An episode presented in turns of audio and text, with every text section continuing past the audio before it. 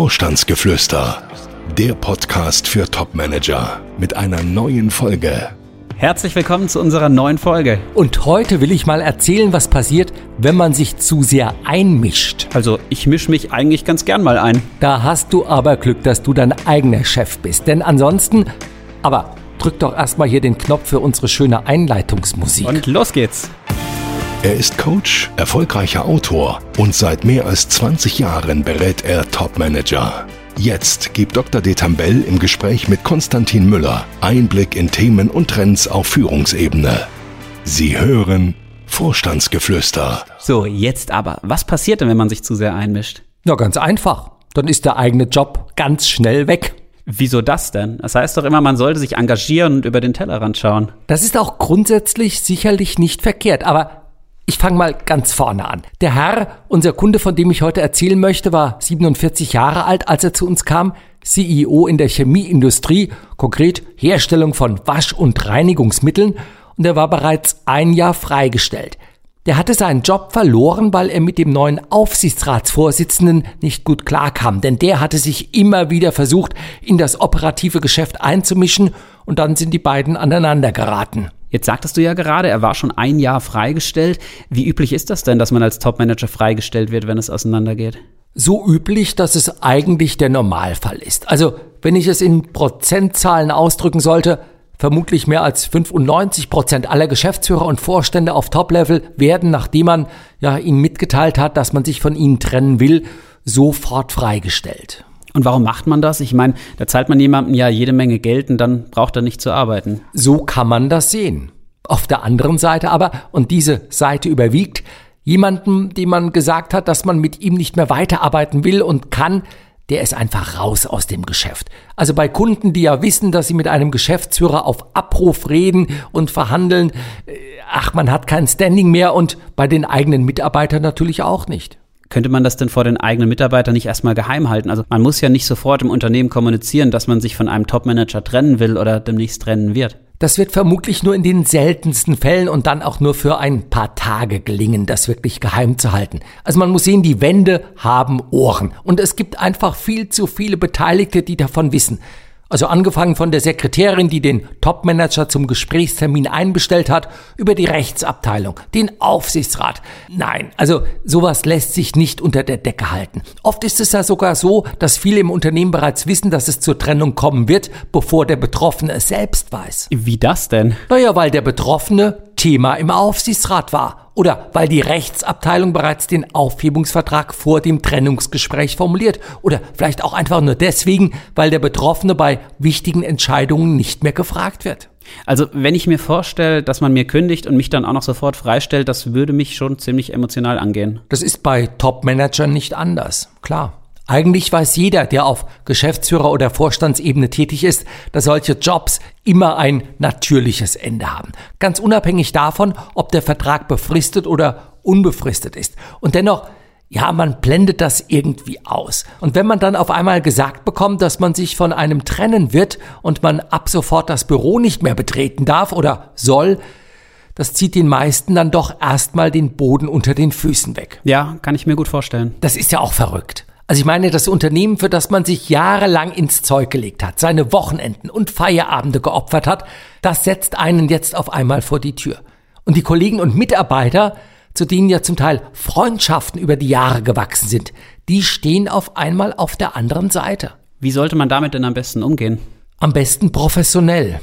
Aber das sagt sich so leicht. Also mal anders. Professionell damit meine ich, man muss sich zugestehen, dass es ein Trennungsprozess ist mit allem, was dazugehört. Also mit Wut, Verzweiflung, Trauer, Fassungslosigkeit aber auch, ja, am Ende vielleicht der Zuversicht, dass man diese Phase nach einigen Wochen oder Monaten hinter sich gelassen haben wird und sich, zumindest wenn man sich entsprechend bemüht, dass sich da eine neue Anstellung finden lässt. Jetzt aber doch mal zurück zu unserem eigentlichen Thema. Du hast ja gesagt, dem Herrn, von dem du heute erzählst, wurde zum Verhängnis, dass sich der Aufsichtsratsvorsitzende so sehr in das operative Geschäft reingehängt hat. Aber ich meine, eigentlich war doch der CEO im Recht. Also der Aufsichtsrat sollte sich doch im Hinblick auf das Tagesgeschäft eher zurückhalten. Dem will ich nicht widersprechen. Nur, wer da im Recht ist oder nicht, das ist in solchen Fällen gar nicht so sehr die Frage. Ober sticht unter. Das ist das, was viele Geschäftsführer und Vorstände leicht vergessen. Oder vielleicht nicht vergessen, aber viele halten sich doch für unverzichtbar, weil sie sich sagen, dass man ja die besten Ergebnisse für das Unternehmen erarbeitet hat, die es jemals gab. Man vergisst aber schnell die emotionale Seite der Personen oben drüber. Wenn ein Inhaber, ein Gesellschafter, ein Eigentümer mit seinem Vorstand oder Geschäftsführer nicht mehr arbeiten will oder kann, weil er ihm einfach auf den Nerv geht, dann ist es ziemlich egal, was der alles für Heldentaten in den letzten Jahren vollbracht hat und welch tolle Ergebnisse der erwirtschaftet hat. Dann trennt man sich von dem, meist Knall auf Fall. Ja, kann man da denn nichts machen, also gegen die Kündigung vorgehen? Doch, theoretisch ja. Und praktisch auch. Also ich glaube, jeder Top-Manager, den ich in den letzten mehr als 20 Jahren betreuen durfte, der hat sich natürlich einen Arbeitsrechtler zur Hilfe geholt und fast alle haben auch erstmal auf Wiedereinstellung geklagt. Das ist aber eher ein formaler Akt, unter anderem um die Abfindung nach oben zu treiben. Okay, klingt logisch. Von der Abfindung aber jetzt doch mal zurück zum Trennungsgrund, also der Tatsache, dass sich der Aufsichtsratsvorsitzende zu sehr in die Arbeit des CEOs einmischte. Wie ist das überhaupt? Passiert das häufig? Oder mal anders gefragt, wie frei schalten und walten kann man denn so als Geschäftsführer oder Vorstand? Wie heißt das so schön? Das kommt drauf an. Also, es gibt Unternehmen, da halten sich die Gesellschafter, Aufsichtsräte, die Inhaber ziemlich zurück, kommen zwei, dreimal im Jahr sitzungsmäßig zusammen, kümmern sich um die Formalien und lassen die Vorstände und Geschäftsführer, solange sich die Gewinne gut entwickeln, einfach ihren Job machen. Wobei es ja durchaus auch Fälle gibt, in denen sich die Geschäfte bestens entwickeln und es dann doch dazu kommt, dass Vorstände oder Geschäftsführer ihren Hut nehmen müssen. Völlig richtig. Also aktuelles Beispiel, die Schwarzgruppe, Lidl Kaufland. Auch Klaus Gehrig, langjähriger Leiter der Schwarzgruppe, hat vermutlich nicht damit gerechnet, dass er nach all den Erfolgen, die er für das Unternehmen erzielt hat, dann doch vom Inhaber entmachtet wird. Also ich meine, man muss sehen, unter Gehrig entwickelte sich Lidl und die Schwarzgruppe zu einem Milliardenunternehmen, das er nach eigenen Angaben 2020 einen Rekordumsatz von, na, ich glaube, 125 Milliarden Euro verzeichnete. Aber wie kommt es zu solchen Trennungen? Ich vergleiche das oft mit einer Ehe, die sich über die Jahre zerrüttet. Irgendwas bringt dann das Fass zum Überlaufen, aber schon lange Zeit davor hat sich immer mehr angestaut. Wobei mein Beispiel hinkt an einer Stelle etwas, denn in einer Ehe sind ja beide gleichberechtigt oder sollten es zumindest sein. In Unternehmen ist das anders. Da ist der Inhaber der Gesellschafter immer in der stärkeren Position. Für die Geschäftsführer, die Vorstände, die das vergessen oder sich aufgrund der eigenen Erfolge für unverzichtbar halten, gibt es dann nicht selten ein böses Erwachen, wenn es zur Kündigung kommt. So, dann fassen wir das mal zusammen. Die Moral von der Geschichte. Was können wir aus dem heutigen Fall lernen? Zum einen sicherlich, dass es gut ist, wenn keiner der Mitspieler vergisst, welche Rolle er spielt und sich an die Spielregeln hält. Ein Aufsichtsrat, der sich permanent ins operative Tagesgeschäft einmischt, der tut dem Unternehmen genauso wenig gut wie ein Vorstand, der glaubt, dass die Eigentümer oder Gesellschafter nach seiner Pfeife zu tanzen hätten. Noch was? Ja, vielleicht auch das noch. Es ist nicht nur so, dass solche Einmischungen und Vermischungen von Kompetenzen nur auf Top-Level zum Problem werden. Auch auf Kollegenebene trennt man sich immer wieder von Kollegen, wenn diese glauben, in dem Ressort des anderen herumrühren zu müssen.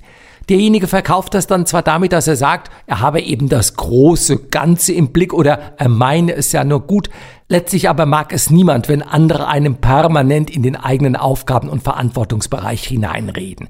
Und falls doch, dann kann man nur sagen, der Ton macht die Musik. Das heißt, wenn man schon glaubt, sich über seinen Bereich hinaus einbringen zu müssen, dann doch bitte mit dem nötigen Fingerspitzengefühl. Das könnte ja eigentlich fast schon ein Schlusswort für unsere heutige Folge sein. Aber ganz klar, auch heute hast du ja noch ein Zitat voller Weisheit für uns. Wen hast du uns denn heute mitgebracht? Konfuzius. Vor einigen Wochen hatte ich ja schon mal etwas von ihm zitiert. Heute gibt es eine zweite Weisheit von ihm. Nämlich, triffst du einen wertvollen Menschen, dann sei darauf bedacht, ihm gleich zu werden.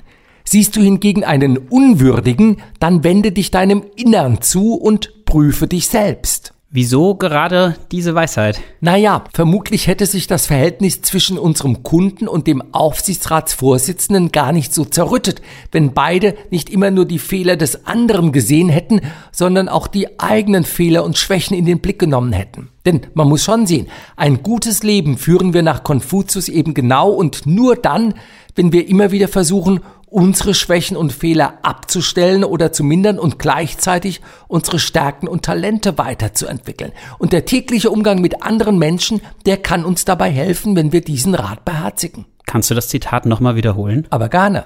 Triffst du einen wertvollen Menschen, dann sei darauf bedacht, ihm gleich zu werden. Siehst du hingegen einen unwürdigen, dann wende dich deinem Innern zu und prüfe dich selbst.